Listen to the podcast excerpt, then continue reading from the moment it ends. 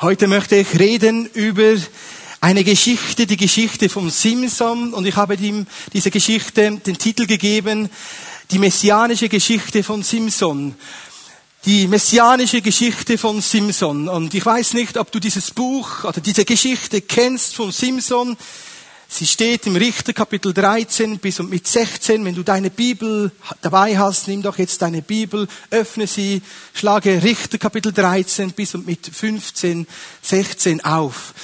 Vor einigen Tagen, Wochen war ich in den Ferien und ich war in einem Effektkino. Wer von euch war schon in einem Effektkino und hat da einen Film gesehen? Nur ganz wenige. Also in einem Effektkino, da ist es ja so, dass äh, auch Ventilatoren Wind hineinblasen, dass es so ein Flash-Blitzlicht hat und im vorderen Sitz ähm, hat es kleine Düsen oder auch in der Nackenbereich hat es kleine so Düsen, die dich mit Wind anblasen können. Unter dem Sitz hat hat es so kleine Drähte, die so nach vorne zwicken oder auch der Stuhl, der kann so wie einen kleinen Stromschlag geben. Der Stuhl kann sich drehen und bewegen. Und in diesem Effektkino, wo ich war, da hat es so eine 3D-Brille auch gegeben, damit man den Film dementsprechend nicht in zwei Dimensionen sehen kann, sondern in drei Dimensionen. Und heute bitte ich den Heiligen Geist, dass du so ein dreidimensionales Erlebnis hast, wo dir das Wort Gottes ganz persönlich nahe kommt. Ich erwarte dies, dass der Heilige Geist heute in dein Leben redet. Und ich möchte dir diese drei D-Brille näher bringen. Und heute hast du nicht eine dreidimensionale Brille, sondern eine fünf dimensionale Brille. Ich bitte dich, dass du dir das notierst für dein Studium zu Hause. Wir wollen einmal diese fünf Dimensionen anschauen, die uns helfen werden, dieses geheimnisvolle Buch von Simpson dann auch zu ergreifen und zu verstehen. Die erste Dimension ist aus dem zweiten Timotheusbrief, Kapitel 3, 16 und 17. Das ist die Sicht des Lernens. Es heißt dort, jedes Wort ist vom Geist Gottes, Theopneutos, vom Heiligen Geist eingegeben und nützlich uns zu lehren, zu unterweisen, zurechtzubringen, damit wir vor Gott gerecht dastehen können. Das ist die erste Dimension, die uns der Heilige Geist heute offenbaren möchte. Jedes Wort, auch die Geschichte von Simson, ist vom Heiligen Geist eingegeben. Die zweite Dimension, ist wie folgt. Das ist die Sicht der Vorschattung. Also es ist etwas, was vorgeschattet ist, wo dann noch kommen wird. Und das können wir lesen im 1. Korinther Kapitel 10, Vers 11 die Vorschattung. Auch Kolosser Kapitel 2, 17, Hebräer 10, 1. Das sind so diese Vorschattung und die Geschichte von Simson ist ein Schatten von dem, was noch kommen wird. Also es ist die zweite Dimension, eine Vorschattung. Die dritte Dimension ist eine Brille, die gerne einige Männer haben möchten, damit sie vielleicht ihre Frauen verstehen. Äh? Es heißt im Buch Richter Kapitel 3, Vers 4 folgendes. Es ist eine Offenbarung des Inneren. Die Sicht der Offenbarung innerer Beweggründe und Motivationen. Ja, liebe Frauen, es ist auch gut, wenn ihr so eine Brille habt für eure Männer zu verstehen. Das ist immer nützlich. Zu sehen, weswegen er, Simson oder auch die anderen in dieser Geschichte etwas getan haben oder nicht getan haben. Richter Kapitel 3, Vers 4 ist diese Brille dort beschrieben, die Offenbarung des Innerns. Das ist die dritte Dimension. Die vierte Dimension ist die Sicht des Glaubens. Simson wird uns vorgestellt als ein Held des Glaubens. Ja, wenn man die Geschichte kennt, dann hat man schon auch seine Fragen, weswegen er ein Held des Glaubens ist. Aber er taucht dort ganz prominent auf, zusammen mit äh, Samuel und David und anderen kommt Simson dort im Hebräerbrief, Kapitel 11, Vers 32 vor. Die Sicht des Glaubens, wo der Heilige Geist hineinwirken und durch ihn wirken möchte. Und dann die letzte Dimension, und das ist für mich die wichtigste Dimension, sie wird uns äh, gezeigt aus dem, aus dem Johannesevangelium, Kapitel 5, Vers 39. Es ist die Sicht auf Christus hin. Das heißt dort, Jesus sagt, ihr durchforscht die Schriften und sucht darin das ewige Leben zu finden. Sie, die Schriften, sind es, die Zeugen von mir. Also diese Geschichte ist ein Hinweis auf Christus. Deswegen auch der Titel Die messianische Geschichte von Simson. Und wir steigen nun ein in diese Geschichte, Richter Kapitel 13 bis und mit Kapitel 16. Und wir werden da hineintauchen. Und zwischendurch bitte ich dich einfach, deine Brille nochmal äh, anzuziehen und das Wort Gottes an dich herankommen zu lassen. Der Heilige Geist möchte mächtig an dir wirken heute Morgen. Wer waren die Eltern von Simson? Die Eltern von Simson haben eine ganz spezielle Begegnung mit einem Engel des Herrn. Und sie lebten in dieser dazumaligen Zeit in Dan, in dem Ort Zora. Und der Vater von Simson heißt Manoach. Und die Mutter, sie wird uns nicht näher beschrieben mit einem Namen, aber die Mutter von Simson war unfruchtbar. Sie konnten keine Kinder bekommen als Ehepaar.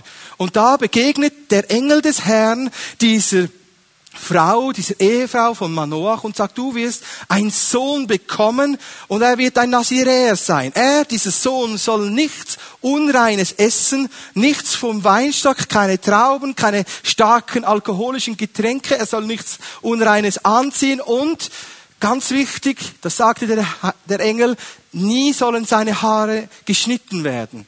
Und da kam diese Frau zu Manoach zurück und es sagte sie, mein Engel ist mir erschienen, ich werde schwanger werden. Oh, Manoach sagte, ich möchte diesen Engel auch sehen. Und so betete er und der Heilige Geist, ähm, der Herr bestätigte dieses Gebet und so erschien dieser Engel, dieser Ehefrau von Manoach noch einmal und so lief sie schnell zu Manoach hin und sagte, mir ist dieser Engel noch einmal erschienen, er ist jetzt hier, komm, du kannst ihn befragen. Und so befragte Manoach dann diesen Engel des Herrn, ja, was ist denn genau jetzt mit diesem Sohn? Wie sollen wir ihn aufziehen? Was muss er befolgen? Ich habe da gehört, das ist ein ganz spezieller Sohn. Er soll ein Naziräer sein. Und so unterwies der Engel des Herrn, das Ehepaar noch einmal über die Reinheitsgebote, die wir auch finden könnten im 4. Mose Kapitel 6. Dieses Naziräer-Gelöbnis steht dort in, im 4. Mose. Und dann sagte der Manoach, wenn dieses Wort dann eintrifft, dann möchte ich dich Opfer, dir ein Opfer darbringen und dich äh, ehren. Wie ist dein Name? Und dann sagt dieser Engel des Herrn, wieso fragst du nach meinem Namen? Mein Name ist zu wunderbar. Mein Name ist zu wunderbar. Stell dir vor, in der Regel sagt kein Engel, wie er heißt, außer diese Engel, die wir kennen, Gabriel und Micha, von denen wissen wir, wie sie heißen, oder der gefallene Engelsfürst Luzifer, da wissen wir auch, wie er heißt aus der Bibel. Aber dieser Engel offenbart sich und sagt, mein Name ist so wunderbar. Mein Name ist geheimnisvoll. Und dann sagt man auch, ich möchte dir gerne ein Opfer, ein Brandopfer darbringen. Und er sagte, ja, aber essen werde ich nichts davon. Und dann bereiten sie dieses Brandopfer dar und währenddem, dass dieses Brandopfer geschlachtet und dargebracht wird und das Feuer auf dem Altar gezündet wird, da steigt dieser Engel des Herrn im Feuer dem Himmel entgegen. Was für eine Geschichte.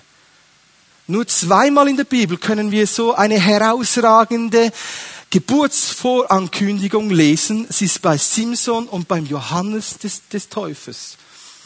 Der Vater von Johannes der Zacharias war im Tempel als hoher Priester und der Engel Gabriel begegnete dem Zacharias und sagte, du wirst einen Sohn bekommen. Und Zacharias, wie er war, begann zu debattieren und sagte, das ist ja gar nicht möglich. Ich bin ja schon älter und meine Frau, die Elisabeth, ist unfruchtbar, das geht nicht. Und dann sagte der Engel Gabriel, weil du mir nicht geglaubt hast, wirst du von nun an nicht mehr reden können. Zehn Monate lang konnte Zacharias nicht mehr reden. Und Johannes hatte genau gleich diese Naziräerberufung wie Simson. Und Simson wie Johannes waren Wegbereiter oder sind Wegbereiter auf Christus hin.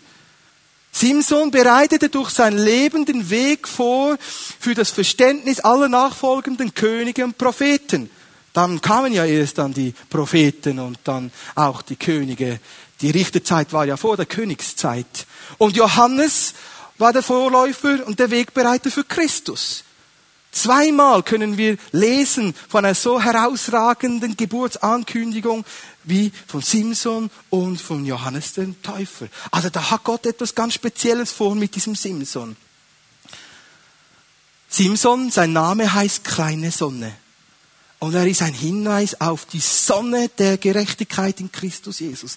Simson hatte die Berufung, ein Retter zu sein für Israel. Jesus hatte die Berufung, nicht nur ein Erretter zu sein für Israel, sondern für die ganzen Nationen. Simson hatte die Berufung, ein Erretter und Befreier für Israel zu sein. Und auch da haben wir diese Parallele, Simson auf Christus.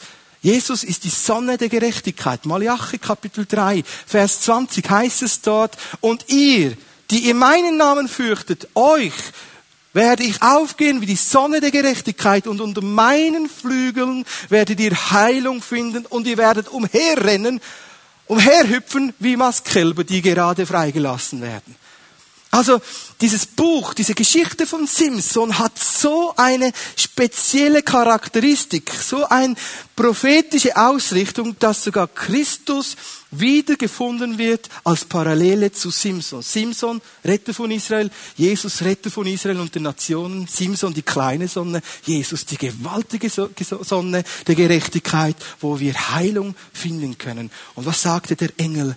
Du wirst einen Sohn bekommen sein Name ist so wunderbar. Heute Morgen ist ein Ehepaar hier oder auch zu Hause, wenn du diese Botschaft hörst, du bist verheiratet mit einem Mann und ihr könnt keine Kinder bekommen. Der Heilige Geist hat heute ein Wort für dich, dass er Wunderbares wirken möchte an dir. Das Unmögliche wird möglich. Der Heilige Geist zeigt dir seinen Namen nicht einfach so zufällig. Sein Name ist zu wunderbar. Er macht Wunder wahr. Wunder macht der Herr wahr. Heute noch ist es ein Gott, der Wunder wirkt. Ich glaube persönlich an einen Gott der Wunder. Er ist immer noch derselbe, gestern, heute und in alle Ewigkeit. Ein Gott, der unfruchtbare Frauen segnen kann und du wirst dein erstes Baby in der Hand haben. Und reagier doch vielleicht nicht gerade so als Ehemann, wenn deine Frau dir das erzählt, ähm, wie, wie Zacharias und sagt, ja, wie ist das möglich? Ich, ich kann nicht und, du weißt es so, Herr. Ja, als Ehemann, sei da in diesem Moment doch bitte einmal kurz ruhig und, äh, und lass die Frau diesen Glauben, diese Verheißung empfangen.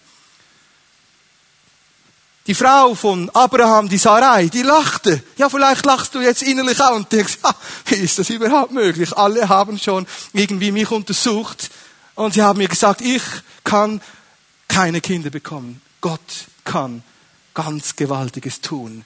Lass, wenn du jetzt vom Heiligen Geist berührt wirst, nimm dieses Wort an. Als Ehepaar, als Ehemann. Gott ist ein Gott, der Wunder tut. Ist nicht unmöglich.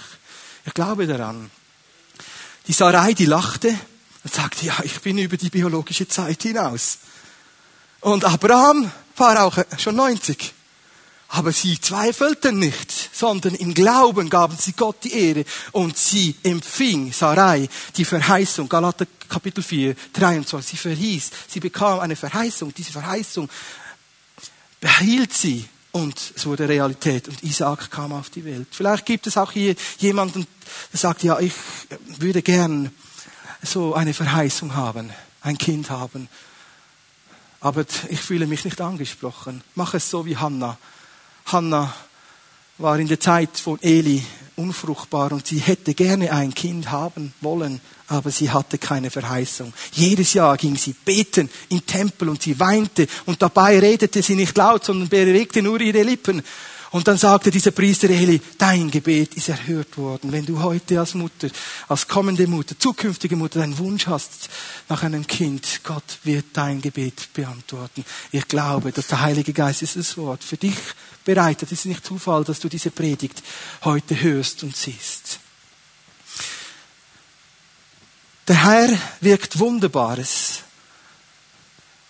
habe ein zweites Wort. Wunderbares kann er auch tun, wenn du geschieden bist aus irgendwelchen schlimmen Situationen, deine Ehe, deine erste Ehe auseinandergegangen ist und du fragst, es werde ich noch mal heiraten. Wunderbar ist der Herr. Gott kann wiederherstellen und dir einen Ehepartner geben. Du bist vielleicht auch schon länger allein, einsam, schon ein paar Jahre älter und du bist alleinstehend, einsam, du hast dich arrangiert, bist Single als Frau und als Mann, der Heilige Geist spricht zu dir, mir ist nichts unmöglich. Ich bin ein geheimnisvoller Gott, der Wunderbares wirkt. Ich habe für dich einen Ehepartner, eine Frau oder einen Mann. Der Heilige Geist spricht heute zu dir. Lege alles ab, Alles, was dich frustriert, überall dort, wo du dich arrangiert hast, öffne dein Herz. Der Heilige Geist will reden zu dir und sagen, mir ist nichts unmöglich. Ich mache etwas Wunderbares mit deinem Leben. Simson war ein geweihter, ein auserwählter Spross. Und wir können diesen Namen schon jetzt dort lesen, er ist Simson, die kleine Sonne, ein Hinweis auf Christus. Diese Geschichte, diese Geburtsankündigung ist ein Reden des Heiligen Geistes, damit diese dazumalige Zeit und auch heute das jüdische Volk durch das Alte Testament ihren Messias erkennt. Das jüdische Volk, das israelische Volk wird durch das Alte Testament ihren Erlöser erkennen. Und Jesus hat sich durch diese Geschichte von Simson dort schon offenbart. Ist das nicht gewaltig, dass Gott wunderbare Pläne hat und uns heute Geheimnisse offenbart? Gott ist ein Gott, der Geheimnisse, Verborgenes uns offenbart, damit wir andere wieder ermutigen können und ein Segen sind in dieser Zeit und Generation. Simson kam dann zur Welt, er wurde gesegnet und der Heilige Geist begann dann diesen jungen Knaben zu führen und zu lenken. Und wir kommen schon zum zweiten Punkt. Ich möchte nun alle einmal kurz so fragen, wer würde gerne mal heiraten als junger Teenager oder wer, würde gern heiraten? Und darf ich mal sehen, wer ist schon verheiratet? Wow, also alle, die ihr gerne einmal heiraten möchtet oder schon verheiratet sind, jetzt ist es ganz wichtig, dass du aufpasst. Da gibt's einen Test, einen Hochzeitstest. Also, gut, wir sehen da hinein in die Geschichte von Simson, Richter Kapitel 14 und 15 werden wir jetzt da etabliert, so stückweise anschauen. Simson war jetzt nun im heiratsfähigen Alter. Und er hatte ein geistliches Erbe, war ein auserwählter Spross mit einem Naziräergelübnis, mit seinem Glaubenslebensstil. Ähm, und nun ging er hinab nach Timna. Timna, ein Ort, wo die Philister wohnen. Und er sah dort eine bildhübsche junge Timnaniterin, eine Philisterin. Und er war hin und weg. Er sah sie an und ging zurück zu den Eltern und sagte, ich habe eine Frau gefunden, die gefällt mir. Vater, Mutter, Manoach, mein Papa. Und Manoach schüttelte den Kopf. Der, nee, gibt's denn keine andere Frau für dich als nur eine von den Unbeschnittenen, von den Philisterinnen? Aber Simson hatte die Gnade des Heiligen Geistes auf seiner Seite und so argumentierte er und überzeugte die Eltern, so dass sie dann auch mit ihm zurückgingen nach Timna, damit der Vater mit dem zukünftigen Schwiegervater das Brautgeschäft so aushandeln konnte. Und als sie zurückgingen nach Timna, bog Simson ab zu den Weinbergen, zu den Weinbergen von Timna. Und dort begegnete ihm ein Löwe. Und der Löwe rannte auf ihn zu. Und der Geist Gottes kam auf Simson, dass er mit seinen bloßen Händen den Rachen des Löwen packte und er zerriss diesen Löwen, weil er so unbändige, gewaltige Kraft gehabt hat. Und so hat er gerade einen gewaltigen Sieg gehabt über diesen Löwen, der ihn bedrohen und, und, und fressen wollte. Und er hatte den Sieg. Und er kehrte vielleicht summend, pfeifend zurück zu den Eltern und er sagte ihnen kein einziges Wort, was er gerade gemacht hat. Und als sie dann dort ankamen in Timna, der Vater mit dem zukünftigen Schwiegervater redete, da gingen sie danach zurück nach Zora in das Gebiet von Dan. Nach einigen Tagen, sagt uns die Bibel, Richter Kapitel 14, gingen sie wieder nach Timna. Und Simson nahm es Wunder. Was ist jetzt mit diesem Löwen passiert? Und als er dort ankam, sah er, dass dieser Löwe ein Kadaver wurde. Er sah nur noch das Skelett und ein Bienenschwarm darin mit feinen, gefüllten Honigwaben. Und er nahm von diesem Honig mit diesen Bienen und begann zu essen und brachte den Eltern voller Freude Honig. Und sie aßen auch davon. Eigentlich sollte er all das gar nicht machen. Er ist ja ein Naziräer, dürfte nichts essen von den Weinbergen, Unreines dürfte er nicht berühren und Honig aus einem Kadaver essen ist ja auch nicht gerade das, was wir uns wünschen. Und Simson sollte das schon gar nicht machen. Und als sie dann dort ankamen, um die Hochzeit zu starten, da wurde Simson 30 Brautbegleiter gegeben, damit er dann sieben Tage festen konnte mit diesen Brautbegleitern. Und am Anfang der Hochzeit sagte er ihnen, ich habe euch ein Hochzeitsrätsel. Wenn ihr mir dieses löst, dann gebe ich euch 30 Festgewänder und Untergewänder und wenn nicht, dann müsst ihr mir diese Festgewänder geben. Und so kamen die überein, sagten, gute Wette, die steht, abgemacht, Handschlag, die steht. Und da sagte Simson sein Rätsel. Wir können das lesen, Richter Kapitel 14, 14. Aus dem Fresser kommt Fraß und aus dem Starken kommt Süßes. Aus dem Fresser kommt Fraß und aus dem Starken kommt Süßes. Und die ersten drei Tage konnten sie es nicht lösen. Und am vierten Tag begannen dann diese 30 Brautbegleiter, die Braut von Simson, ähm, begannen sie zu bearbeiten, sagten, wenn du uns, liebe Braut, das Rätsel nicht verrätst, dann werden wir dich und deine Familie umbringen. Und dann kam diese tolle Hochzeit eine ganz andere Wendung über. Sie war vom Höhenflug gerade kurz vor dem Absturz in ein Desaster. Und sie begann an zu weinen. Stündlich weinte sie dem Simson die Ohren voll. Und sagte, wenn du mich liebst, dann verrätst du mir das Rätselslösung. Und der vierte Tag war eine Katastrophe, der fünfte Tag äh, war eine Katastrophe und der sechste Tag. Und irgendwann sagte Simson, ja, ich habe es nicht mal meinen Eltern erzählt, warum soll ich es dir erzählen, was das Rätselslösung ist. Und er sagte, du liebst mich ja nicht einmal richtig. Ach, oh, wie hat das das Herz von Simson geschmerzt und so erzählte ihr, er ihr das Rätselslösung und sagte, der Starke, das ist der Löwe, wo besiegt ist, und das Süße ist das Honig, der Honig. Und danach ging diese Braut von Simson zu den Brautbegleitern und erzählte alles. Und bevor dann die Hochzeit zu Ende war, am siebten Tag, sagte dann, sagten dann diese Brautbegleiter das Rätsels Lösung. Was ist süßer als Honig? Was ist stärker als der Löwe? Mal bis hier her im zweiten Teil dieses Predigtaspektes. Nun, ich habe gesagt, es gibt einen Test, den Hochzeitstest. Also gut aufgepasst. Was ist der Hochzeitstest? Für alle, die gerne heiraten möchten oder schon in der Verlobung sind oder auch schon verheiratet sind, ist immer gut zu wissen, was der Hochzeitstest ist. Der Hochzeitstest für eine glückliche Hochzeit und eine glückliche Ehe ist, dass du als Mann, Bräutigam oder als Braut oder Frau den Sieg hast über den Widersacher, den Feind, den Teufel. Der ist wie ein Löwe. Simson ging auf Abwägen und manchmal sind so die jungen Bräutigams so gerne auf Abwägen und Kompromisse aus. Vor der Ehe machte ich noch jenes oder dieses machen und es gibt so einige, die immer wieder so kompromissbereit sind. Anstatt dass du ganz gerade mit dem Herrn kompromisslos unterwegs bist und dich danach hältst, wie ein Naziräer zu leben, also in unserem Fall so wie es die Bibel sagt, bist du so ein wenig gut zu haben für Umwege, Abwege, Irrwege und eigene Wege. Und da kannst du dir auch sicher sein, wenn du so unterwegs bist in diesen Wegen, dass dann auch der Feind schön wartet, um dich zu fressen. 1. Petrus Kapitel 5, 8 heißt es, seid nüchtern und besonnen, denn der Widersacher, Satan, geht umher wie ein brüllender Löwe und er versucht zu verschlingen. Dem widersteht standhaft durch den Glauben, so wird er von euch fliehen. Jakobus sagt es ein wenig anders. Kapitel 4, 7 und 8 sagt es Jakobus wie folgt. Widersteht dem Satan standhaft, so wird er fliehen von euch. Und naht euch Gott, so naht er sich euch.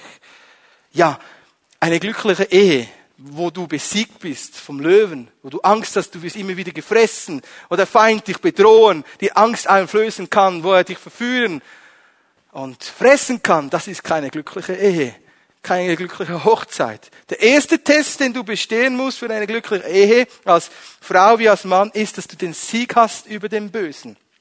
Johannes sagt es wie folgt, 1. Johannesbrief, Kapitel 2, 13 bis und mit 15, und er schreibt dort, Johannes, ich schreibe euch Kindern, weil euch eure Sünden vergeben sind.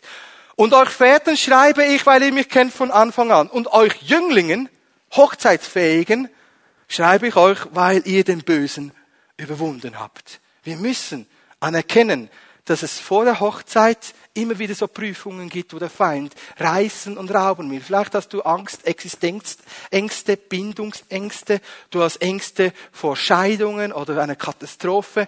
Du bist immer wieder so bedroht. Überwinde diese Ängste. Mit dem Herrn kannst du siegreich sein. Das ist der erste Test, der Hochzeittest, und das wird auch dir zum Segen werden, wenn du schon verheiratet bist, wenn du beginnst, Sieg zu haben über den Bösen, über den Feind. Nun ist es aber auch ein Bild auf Christus. Simson, die kleine Sonne, ist siegreich über dem Löwen, über Satan. Jesus Christus hat den Feind des Lebens besiegt. Jesus hat den Feind dieser Welt gerichtet und besiegt. Jesus hat ihn völlig zur Sau gestellt und überwunden. Jesus Christus ist ein Sieger über jede Macht der Finsternis, über jede Gewalt, die dich zerreißen, zerstören und entzweien will. Es ist ein Bild, eine, ein Hinweis auf Christus. Und so kommt er nun an diese Hochzeitssimson und ist ganz stark inspiriert. Dieser Löwe ist besiegt und aus diesem Tod, diesem besiegten Feind kommt etwas Süßes hervor und dies ist ein Bild auf das Evangelium. Der Tod ist besiegt. Aus dem Tod kommt Süßes, kommt die Auferstehung.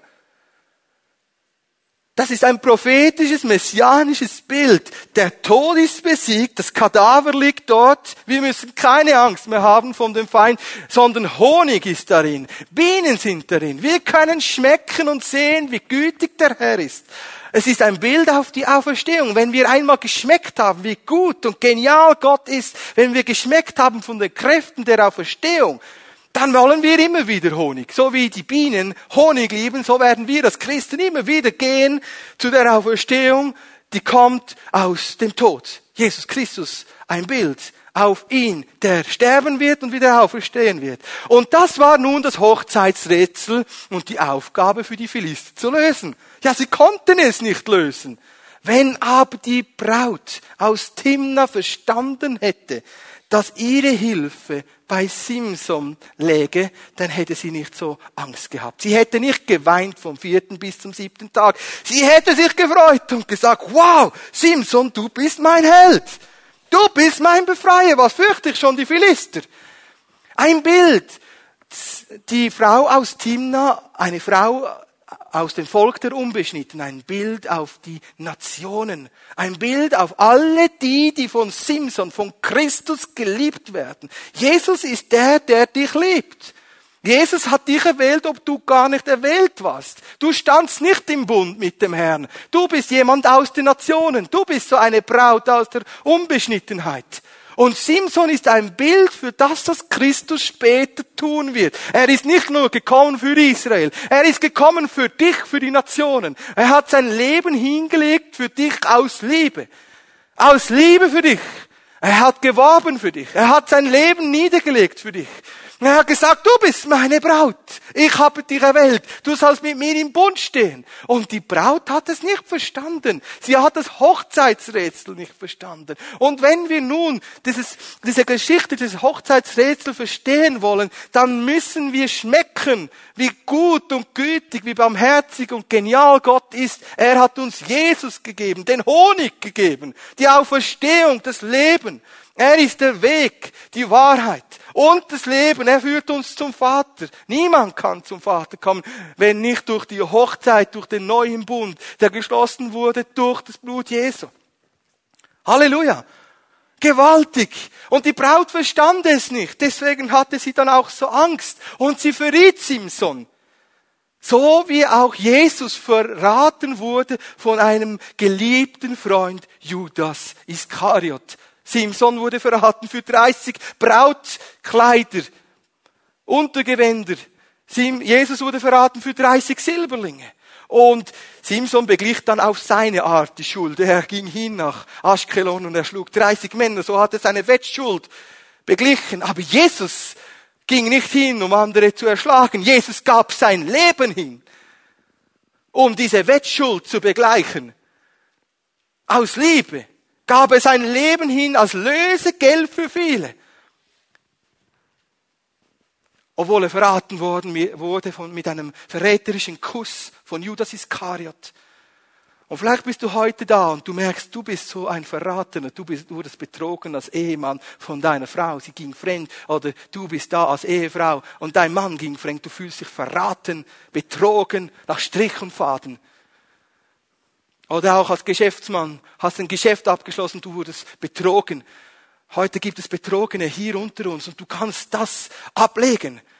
Du musst das nicht weiternehmen in deine Zukunft. Der Herr ist so wunderbar.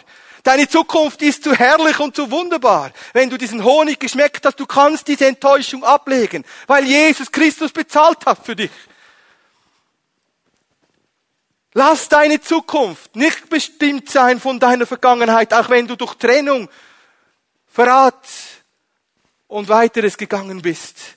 Lass heute der Heiligen Geist in deinem Leben wirken und nahm, lass ihn diesen Schmerz aus dir herausnehmen, wenn du so eine Betrogene, ein Betrogener bist. Jesus durchlitt ein Betrug und ein Verrat. Simson durchlebte ein Betrug und ein Verrat. Und wie gewaltig ist es, dass wir schmecken können, wie wunderbar gütig Gott ist. Herr hat viel mehr bereit für dich. Wenn du das ablegst, deine Vergangenheit, Gott wird wieder Segen ausgießen über dir weil er ein Gott ist, der wunderbare Pläne und Gedanken hat über dir. Er hat einen Gedanken über dir der Hoffnung und des Heils, des Friedens. Es ist ein Gott, der aus diesen Situationen etwas ganz gewaltig Schönes machen kann. Leg ab, was dich gekränkt und verletzt hat. Leg ab, wo du belogen wurdest, von einem Mann oder von einer Frau, wo du betrogen wurdest von deinen Eltern. Leg ab, was schwer ist. Leg es ab. Lass alle Sorge nun beim Herrn, alles, was dir schmerzt, und geh befreit vorwärts mit Christus. Er hat bezahlt für dich, für eine Zukunft in der Freiheit. Und nun, ja, was ist geschehen? Simson hat die Wettschuld bezahlt und er war ja wütend. Er hat ja sehr stark auch mit Emotionen gearbeitet nicht aus sich selbst, sondern immer dann, wenn Unrecht ihm widerfahren ist, kam der Heilige Geist und ähm, er war dann da unter der Inspiration des Heiligen Geistes. Aber Simson kam nach einiger Zeit zurück und wollte seine Braut zu sich holen. Ja, eigentlich ist ja das das Normale. Wenn man heiraten will, dann will man ja mit der Braut zusammen sein. Das ist doch so. Stell dir vor, du hast geheiratet und am nächsten Tag wird dir deine Braut gestohlen. Nicht eine lustige Geschichte. Ich möchte das nicht in der Seelsorge mit dir aufarbeiten, wenn das so wäre. Simson, seine Braut, seine geliebte Timnaniterin wurde jemandem anderem gegeben, einem Brautführer wurde sie gegeben. Richter 14, 20. Und als dann Simson zurückkam und seine Braut aufsuchen wollte mit einem kleinen Ziegenbock und sich versöhnen wollte für sein Verhalten, da hörte er vom Vater von dieser Timnaniterin, ja, ich habe sie einem Brautbegleiter gegeben, nimm doch meine zweite Tochter, die Schwester deiner Braut. Und er sagte, was? Wie? Ich? Nein. Und dann wurde er richtig wütend. Und er rannte, fing 300 Füchse nahm diese Füchse, band sie zusammen, immer zwei Schwänze zusammen und setzte eine Fackel dazwischen und ließ dann diese Füchse los und sie brannten die ganze Weizenernte nieder. Sie brannten die Weinberge ähm, nieder und die Ölbäume nieder. Und es war ein verheerendes Desaster, ein Inferno. All dieser Qualm stieg auf und die Philister sagten, wer hat das getan? Und dann hieß es, der Schwiegersohn vom Timnaniter. Oh, da kamen sie. Die Philister formierten ihr Heer und kamen nach Juda. Und die Judäer waren 3000 und sie hatten Angst vor diesen Philistern und sie fragten die Philister, weswegen kommt ihr? Und sie sagen, wir kommen, um Simson zu holen. Gebt uns Simson frei. Und da gingen 3000 Judäer hinab nach Timna zur Felsspalte, wo Simson sich versteckte. Und Simson sagte, weswegen kommt ihr zu mir? Weswegen kommt ihr zu mir? Wollt ihr mich umbringen? Schwört mir, dass ihr mich nicht umbringt. Ihr könnt mich binden und mich den Philistern übergeben. Kein Problem. Und so banden diese 3000 Philister Simson mit zwei Stricken und eskortierten da Simson zu den Philistern. Und als die Philister sahen, dass Simson ihnen überliefert wird, da jubelten sie. Und Simson erlebte, wie der Geist des Herrn kam, diese Stricke wurden zerrissen und er nahm eine Eselskinnbacke und machte da ein, ja, Zwei Haufen. Da waren dann, war noch aufgeräumt. Und wisst ihr, was da geschehen ist? Diese Judäer sagten zu Simson, weißt du nicht, dass wir Gefangene sind? Weißt du nicht, dass wir eine Besatzungsmacht haben? Weißt du nicht? Und sie erkannten Simson nicht an als ihr Retter und Befreier, als ein Befreier für Israel. Sie nahmen ihn nicht an.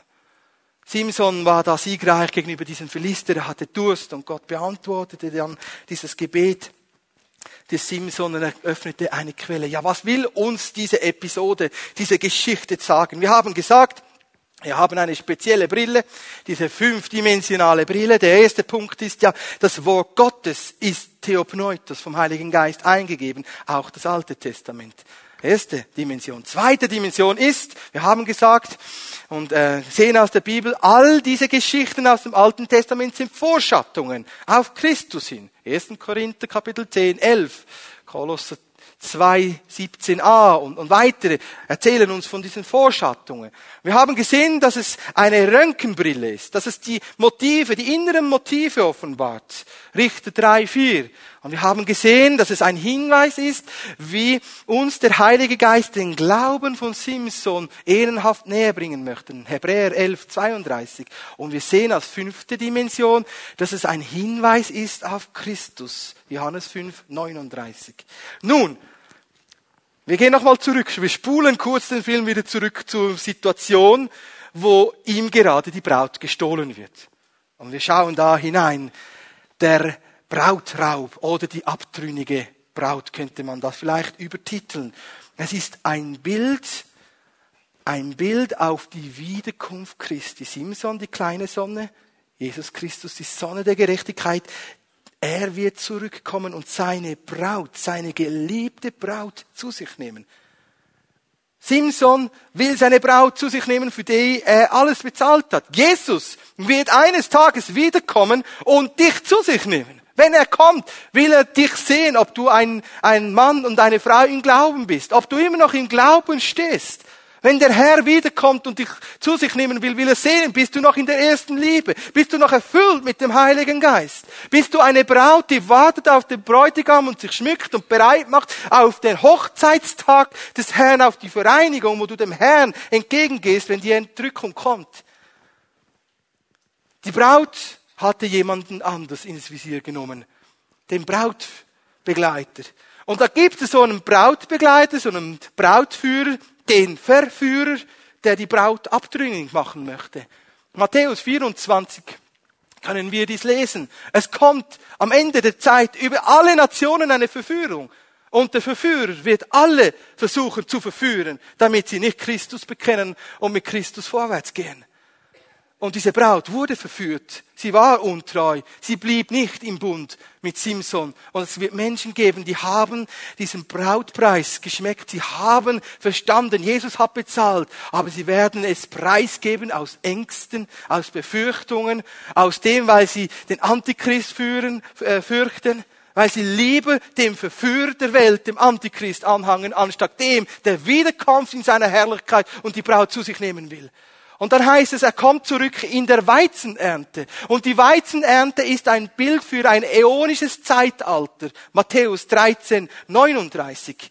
Offenbarung können wir das auch lesen. Die Ernte ist ein Zeitabschluss, eine Zeitepoche und nun beginnt nicht mehr die Zeit des Werbens um die Braut, sondern das Zeitalter der Gericht, des Gerichts.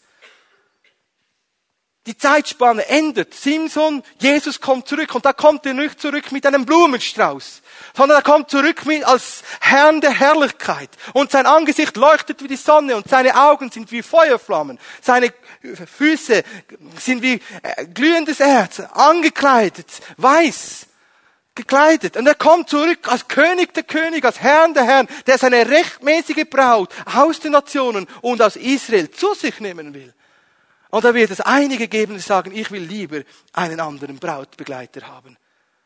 Und diese Füchse, diese 300 Füchse, die da Feuer brachten über dieses ganze Land, ist ein Bild. Und da können wir lesen, Matthäus 13, 37 bis 42 oder auch 2. Petrusbrief, Kapitel 3, 7 bis und mit 12 auf die, auf die Wiederkunft des Herrn, wo alles verbrennen wird Ein Schattenbild auf die Wiederkunft Christi. Und wenn der Herr wiederkommt, dann werden die Elemente vergehen im Feuer. Und was geschah danach? Die Philister hatten keine Freude. Und sie sagten, komm, gib uns diesen Simson raus. Und das Gleiche widerfuhr Jesus. Wir können dies lesen, Johannes Evangelium Kapitel 11. 48 bis mit 52, da sagte der hohe Priester Kaiphas, es ist besser, dass ein Mann stirbt, anstatt dass alle Israeliten zur Zeit Jesus sterben. Und er prophezeite als hoher Priester, es ist besser, dass Jesus stirbt. So wie die anderen Judäer zur Zeit zum Simson sagt, es ist besser, dass wir Simson ausliefern, anstatt dass wir alle sterben. So reagierte Kaiphas, der hohe Priester, und sagt, es ist besser, dass Jesus stirbt, anstatt dass eine Nation von den Römern besiegt wird und umgebracht wird. Ein Bild auf den Verrat des Volkes. Genau das Gleiche hat Jesus erduldet. Er wurde verraten von den Juden. Sie haben ihn überliefert. Und genau das Gleiche erlebte Simson.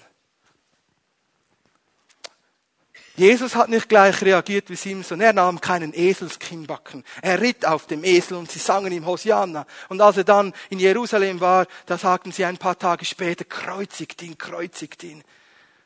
Und er war dieses Opfer. Aber wenn Jesus wiederkommt, dann wird er nicht wie Simson 20 Jahre Friede und Befreiung bringen, sondern er wird ein tausendjähriges Friedensreich etablieren und aufrichten, weil er der König der Könige ist. Wenn Jesus Christus wiederkommt, wenn die Endzeit kommt und das Verderben auf, über die Erde kommt, dann wird er ein Reich des Friedens aufbauen. Er ist immer noch der Friedefürst, der Befreiung bewirkt für Israel und die Nationen, für all die, die treu an ihm halten, wie eine Braut, verliebt, treu auf ihren Bräutigam wartet. So wird Jesus Christus, wenn er kommt, seine Auserwählten zu sich nehmen und ein Friedensreich etablieren. Die Jünger fragten Jesus, nachdem er 40 Tage mit ihm unterwegs ist, ja, wann kommt dann dieses Friedensreich? Apostelgeschichte 1,5. Und da sagte Jesus, es ist nicht in meinem Interesse, dass ihr Zeitpunkte oder Zeit wisst. Etwas müsst ihr aber tun. Geht nach Jerusalem und wartet, bis der Heilige Geist kommt und seid meine Jünger und meine Zeugen.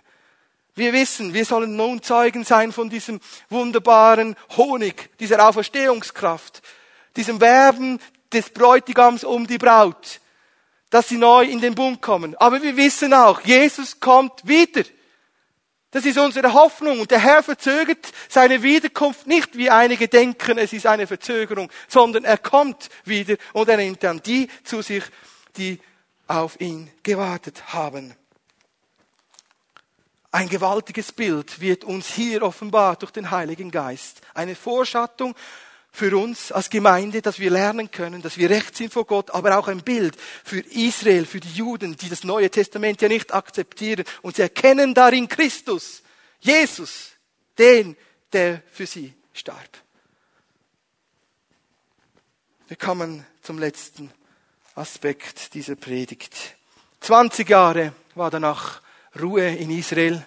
Simson war Richter und Fürst und er regierte und er leitete dieses Volk und er war nun etabliert, er war gesetzt, er kam in seine Berufung, Befreier von Israel zu sein. Und nach 20 Jahren lesen wir hier ein ganz tragisches Lebensende von Simson. Ich möchte nun hier einen ganz anderen Fokus legen. Wir haben die Heilsgeschichte, die messianische Geschichte gesehen mit Christus für das Volk Israel, für uns als Nationen. Aber nun sehen wir auch eine gewaltige Heilsgeschichte, messianische Geschichte, wo er dir ganz persönlich begegnen möchte, er dich befreien möchte. Simson geht nach Gaza und er kommt nach Gaza und er geht in Gaza zu einer Hure und schläft mit ihr. Und als das die Gaziter sahen, dass er nach Gaza kam, wollten sie Simson überfallen und töten. Und Simson war da in einer Nacht. In der Nacht wollte er aufstehen und so stand er auf. Er nahm und riss die Tore dieser Stadt aus den Angeln, hob sie auf seine Schultern und trug sie auf einen Hügel nähe zu Hebron. Und sie konnten ihn nicht überwinden. Simson wurde durch sein Lebenswandel, durch diese 20 Jahre, die er hatte, immer mehr in die Untreue verführt und gezogen. Er hätte in diesen 20 Jahren seine Berufung und Auserwählung festmachen können. zweiten Petrusbrief, Kapitel 1, Vers 10 heißt es, wenn ihr, ihr Außenerwählten, eure Berufung und Auserwählung jeden Tag immer wieder festmacht, so werdet ihr nicht straucheln. Simson machte dies nicht. Und er strauchelte gewaltig. Und es gibt hier Männer und Frauen, ihr seid mehr als 20 Jahren unterwegs mit dem Herrn. Und du fühlst dich innerlich in einer Nacht, wie Simson in einer Nacht. Und die Nacht ist ein Bild auf die Gottesferne, ist ein Bild auf den gegenwärtigen Zeitlauf. 1. Thessaloniker 5, 5, 7 und folgende können wir lesen, dass die Nacht ein Bild ist auf den gegenwärtigen Zeitlauf, wo alles dunkler wird, alles wird wie finsterer. Und Simson kam in so eine Nacht und er war nicht mehr so hell leuchtend wie eine kleine Sonne, sondern er war ganz schön betrübt und einsam. Und er sehnte sich nach der Zweisamkeit, nach Liebe. Und er kaufte sich die Liebe, weil er den Liebensmangel nicht stillte beim Herrn, weil er die Beziehung nicht festigte. So war er getrieben, seelisch orientiert, fleischlich orientiert und er begann, was des Fleisches Lust ist. Und er nahm sich und tat, was eine Sünde ist nach der Bibel. Und er wurde zum Sünder. Er wurde an das Ort der Sünde Ort der Sünde, wurde zum Sünder. Und was geschieht, wenn wir die Sünde tun? Der Feind lauert auf. Der Feind lauerte Simson in Gaza auf. Sie warteten und dachten am Morgen früh, wenn er dann aus der Stadt kommt, dann werden wir ihn töten. Aber genau das geschah nicht. Jesus wurde für uns zum Sünder. Jesus ging in die finsterste Finsterheit. Er ging ins Totenreich. Aber er hat die Tore der Finsternis, des Hades Pforten besiegt. Wie Simson die, die Tore und die, die, die Angeln, wo die Tore befestigt waren, entriss und auf, dem, auf den Schultern auf diesen Hügel trug, so trug Jesus den Sieg auf den Hügel von Golgatha. So damit du frei werden kannst von jedem Fehltritt deines Lebens. Und ich spreche hier auch zu älteren Männern und Frauen, du bist schon einige Jahre mit dem Herrn unterwegs und du denkst, ja, die Gnade des Herrn ist gut. Es ist wunderbar. Aber wie ist es mit der Umkehr und dem Hinwenden zu Christus, wo du deine Sünden bekennst und lässt? Gnade ist da. Ja, Amen. Halleluja. Der Feind ist besiegt. Die Pforten der Hölle können dich nicht halten. Die Feinde, die dir auflauern und dich besiegen wollen, können dich nicht zurückhalten. Du kannst zu diesem Hügel hinaufgehen, wie Simson die Tore auf diesen Hügel zu Hebron trug. So kannst du zu Christus kommen auf diesen Hügel Golgatha und alles ablegen dort. Und deine Sünden bekennen, deine Fehltritte bekennen. Und ich rede hier nicht nur von Ehebruch wie Simson bei einer Hure, sondern ich rede von jeder Untreue, gegenüber Christus, wo du plötzlich deine Prioritäten verändert hast und das Geld ist die höchste Priorität und du bist nicht mehr treu. Du lebst nach der Welt und nach dem Zeitlauf der Welt, nach der Finsternis, so wie Simson in der Finsternis war. Und es kommt noch schlimmer. Was geschah mit diesem Simson? Ein Held des Glaubens war nicht nur innerlich in einer seelischen Nacht und Gottesferne, sondern er kam ins Tal Sorek. Er kam noch tiefer hinunter und manchmal lässt Gott einen Abstieg zu, damit wir Gnade finden und eine radikale Befreiung erleben. Gott sehnt sich danach, dass du frei wirst. Er kam ins Tal Sorek zu, zu dieser Delila. Und diese Delila liebte er durch und durch und er war voll verliebt in sie, eine Philisterin. Und als die Fürsten der Philister sahen, dass er verliebt war in Delila, da sagten sie diese Fürsten, komm, verrate uns das gleich äh, das Geheimnis seiner Kraft. Betöre ihn. Mache alles, was du nun tun musst, damit er seine Kraft verliert. Und sie gaben und baten dieser Frau 1100 Silberscheckel an. Und ab diesem Zeitpunkt war sie nur noch darauf aus, Simson rumzubekommen, damit sie dieses Geheimnis erfährt. Und so sagte sie zu Simson, liebst du mich? Er sagte, ja, ich liebe dich, du gefällst mir, finde dich schön. Und wieder das Gleiche wie schon bei der ersten Hochzeit und später wieder. Simson sah nicht den Röntgen. Er hatte keine Röntgenbrille. Er sah nicht, was dahinter abging. Er war nur darauf aus, Bestätigung und Annahme zu bekommen, Liebe. Und Delila sagte, gut, wenn du mich liebst, dann verrate mir doch das Geheimnis. Dann sehe ich, dass du mich wirklich liebst. Und da sagte er, gut, dann binde mich doch mit sieben frischen Sehnen und dann habe ich keine Kraft. Und so machte sie, die Philisterfürsten gaben ihr diese frischen Sehnen, sie band Simson und dann sagte sie Philister über dir und er zerriss diese Sehnen, weil er konnte sich befreien. Und er sagte Delila, du liebst mich nicht wirklich. Und manchmal sagt es auch ein Geist zu, zu dir, ein Geist, der du bist nicht wirklich ein Treu. Mit dir kann man nichts anfangen.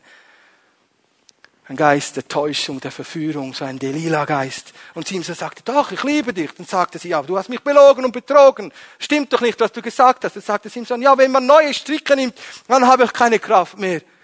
Und dann band sie ihn und sagte wieder, Philister über dich. Und wieder zerriss er mit der Kraft und der Salbung des Heiligen Geistes diese neue Stricke. Und er sagte sie, wie kannst du mich lieben, wenn du mich immer anlügst? Das stimmt doch nicht. Dann sagte er, gut, du musst meine Haare in einen Webstuhl weben und dann habe ich keine Kraft mehr. Und so machte sie das und sagte wieder, Philister über dich. Und wieder kam der Geist Gottes und half ihm, sich zu befreien. Und dann, danach war die Hölle los in dieser Ehe und in dieser Beziehung. Sagte sie, wie kannst du mir überhaupt sagen, dass du mich liebst? Du liebst mich nicht, du betrügst mich, du belügst mich, du sagst mir nicht die Wahrheit, du öffnest dein Herz nicht für mich. Wie bist du doch ein verbohrter Mann? Und Tag für Tag, Simson wurde sterbenselend krank, sagt die Bibel. Es wurde ihm richtig elend bis er müde und matt war und sein Herz öffnete und sagte, mein Geheimnis ist dieses, dass mir noch nie die Haare geschoren wurde. Und da merkte sie, aha, jetzt sagt er die Wahrheit. Und so ließ sie Delilah Simpson auf dem Schoß einschlafen und dann sagt die Bibel folgendes. Richter 16, Vers 19. Ein Mann kam im Schlaf und schnitt Simson die Haare ab. Und es ist genau gleich in deinem Leben. Du spielst immer wieder mit deiner Berufung, mit deinem geistlichen Erbe. Du merkst immer wieder, der Herr schenkt die Befreiung. Aber irgendwann ist wie die Kraft von dir gewichen. Du wurdest bestohlen von einem Mann, von einem Feind. Du hast keine, keine geistliche Kraft mehr, dich von deinen Fesseln zu lösen. Und so geschah es mit Simson. Er war gebunden. Und sie sagte, Philister über dich. Und Simson merkte noch nicht, als er aufwachte, dass der Herr von ihm wich. Und so nahmen sie ihn fest, stachen ihm die Augen aus und sie freuten sich mit großer Freude, dass der Feind ihres Volkes gefangen genommen wurde. Und sie steckten ihn in ein Gefängnis in Gaza. Dort musste er die, den Mühlstein drehen. Und als sie dann guter Laune war, ließen sie Simson holen und sie peitschten ihn mit der Peitsche, so dass er tanzen musste vor ihrem Gott, den Dagon. Und Simson war da und sagte, Herr, was habe ich nur getan? Seine Haare wuchsen schon ein wenig nach in dieser Zeit der Gefangenschaft. Und er betete zum Herrn und sagte, lass mich doch meine Augen rächen. Und der kleine Junge stellte Simson in die Mitte des Tempels, wo er seine rechte Hand ausstreckte und seine linke Hand ausstreckte zu diesen Säulen. Und er stemmte sich mit aller Kraft gegen diese Säulen und so starben mit seinem Opfertod 3000 Philister und alle Fürsten der Philister. Und sein Sieg war der größte. Durch sein Opfer brachte er den größten Sieg, ein Bild auf Jesus Christus. Jesus Christus wurde verraten. Er, ihm wurden die Augen zugemacht und ähm, abgebunden. Er wurde geschlagen, angespuckt, ausgepeitscht.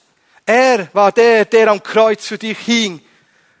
Mit seiner Linken wurde er angenagelt, mit seiner Rechten wurde er angenagelt, genau gleich wie Simson. Und mit seinem Tod am Kreuz hat Jesus Christus den größten Sieg vollbracht, wie Simson ihn vollbrachte im Tempel von Dagon. Und so hatte danach Israel Befreiung. Ich bitte die Band nach vorne zu kommen. Kommen zum Ende dieser Geschichte. Wir wollen das so machen miteinander, dass wir gemeinsam nun aufstehen. Heiliger Geist hat zu dir geredet. Und auch du zu Hause, wenn du merkst, der Heilige Geist hat zu dir geredet. Du bist jemand, wo das Wort des Herrn verspürt hat. Ich segne dich, dass du jetzt nun eine Antwort geben kannst. Ich bete für dich, dass du freigesetzt wird, wirst für dieses Leben voller Hoffnung, wo du beschenkst wirst mit dem Segen des Herrn, wo die Verheißungen in deinem Leben sichtbar werden. Aber ich bete auch für dich zu Hause, dass du freigesetzt wirst von jeder Bindung, von jeder Versklavung, von jeder Knechtschaft, von allem, was dich binden will. Jesus Christus ist für uns als Gemeinde gestorben, für dich gestorben. Jesus Christus starb für dich, dass du rauskommen kannst von jedem Mühlstein, den du drehst. Jesus Christus ist gestorben für dich, dass du jedes Gefängnis verlassen kannst, wo du da drin versklavt und gebunden bist. Jesus Christus ist für dich gestorben und er will, dass jede Kette der Sucht heute sich löst. Du bist nicht mit einer Sucht auf die Welt gekommen. Vielleicht kämpfst du mit einer Sucht, aber der Herr will dir als siegreicher Held zur Seite stehen und siegreich wirken, dass du frei wirst von jeder Sucht. Jesus Christus ist gestorben für dich, dass du frei wirst von jedem Geist der Verführung, der Täuschung und der Lüge, die dich binden will. Sei das ein Geist der Lust, der Begierde, der Untreue. Jesus Christus ist gekommen, damit du in deiner finstersten Nacht deiner Seele und deiner Gottesferne merkst, wie lieb Gott dich hat und er dir seinen Sohn gegeben hat. Sein Sohn gab er für dich hin, damit du das wahre Leben findest. Sein Tod ist deine Hoffnung.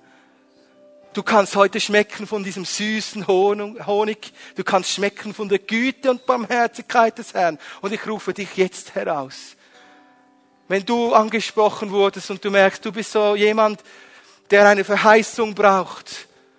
Du bist ein, eine Frau, eine unfruchtbare Frau, du hast, ihr habt keine Kinder in der Ehe. Du bist eine junge Frau, ein junger Mann, du hast keinen Ehepartner, du hast keinen Freund, aber der, du, du möchtest heiraten, dann bitte ich dich, dass ihr nach vorne kommt. Kommt gleich jetzt nach vorne und steht hierher. Und vielleicht bist du heute hier und du sagst, ich bin jemand, ich bin auf Umwegen und Abwägen. Ich habe keinen Sieg über den Feind, den Löwen. Ich bin jemand, der immer wieder auf Umwegen und Abwägen ist. Ich merke, mich zieht alles hin in die Finsternis, dort wo der Feind mir auflauert, nach Gaza. In die Orte der Sünde, der Untreue. Vielleicht bist du heute Morgen da und du merkst gar nicht, wie schwach und kränklich du bist und wie keine Autorität in deinem Leben ist, wie die Kraft des Geistes gewichen ist von deinem Leben. Du betest, aber nichts mehr geschieht. Ich rufe dich heute heraus.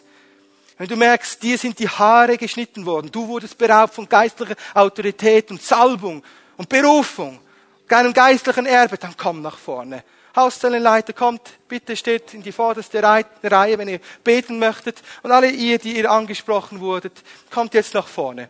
Alle anderen, lasst uns unsere Hände nun erheben, dass wir beten für einen Durchbruch. Im Namen Jesus. Kommt, lasst uns unsere Hände erheben zum Herrn. Danke, Vater im Himmel, dass wir zu dir kommen können. Du bist der wunderbare Herr. Du wirkst Wunder.